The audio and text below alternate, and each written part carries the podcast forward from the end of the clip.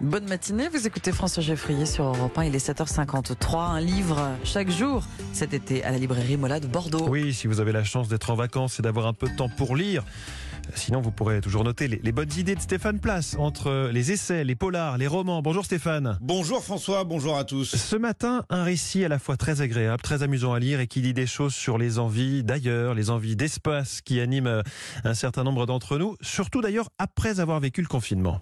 Quitter cet appartement étriqué, retrouver de l'espace et soyons fous, un bout de jardin, de préférence dans une construction moderne, idéalement dans l'un de ces éco-quartiers sortis de terre récemment.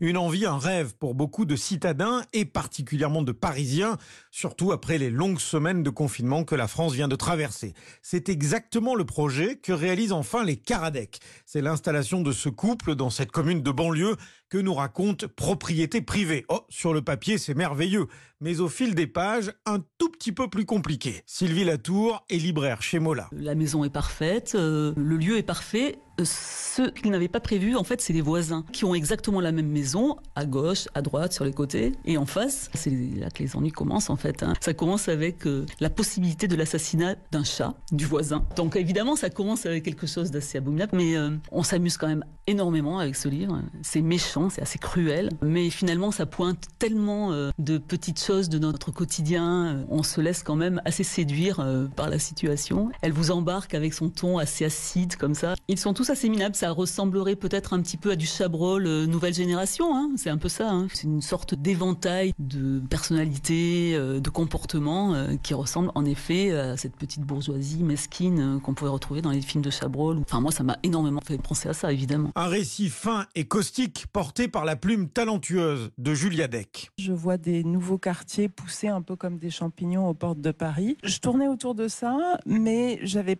pas de personnage, j'avais pas d'intrigue. Et puis tout d'un coup, j'ai eu cette idée. Ce couple qui, euh, animé des meilleures intentions, accède à la propriété privée dans un cadre qui doit être idyllique. Et puis, on est six mois après l'emménagement. Il se pose déjà la question d'assassiner le, chat des voisins. Et en fait, ce couple Karadec est complètement victime de ces illusions. C'est aussi une grande illusion des gens des villes de penser que parce qu'on s'éloigne, on sera au calme, on sera anonyme, tout le monde vous connaît, tout le monde vous voit, tout le monde vous entend, et réciproquement. Eva Karadec, elle n'a pas spécialement l'intention d'espionner ses voisins. Mais il se trouve qu'elle arrose beaucoup ses soucis. Elle, sur le rebord de la fenêtre de la cuisine, elle voit tout le monde passer, elle voit les intrigues qui se nouent entre les uns et les autres, et puis elle devient elle-même euh, au centre de l'intrigue. Du point de vue architectural, oui, ça ouvrait toutes sortes de possibles. Propriété privée, un peu moins de 200 pages, que l'on croque avec gourmandise. Merci Stéphane Place. Le livre du jour, c'est avec la librairie Mola et c'est à 7h50 tous les jours cet été.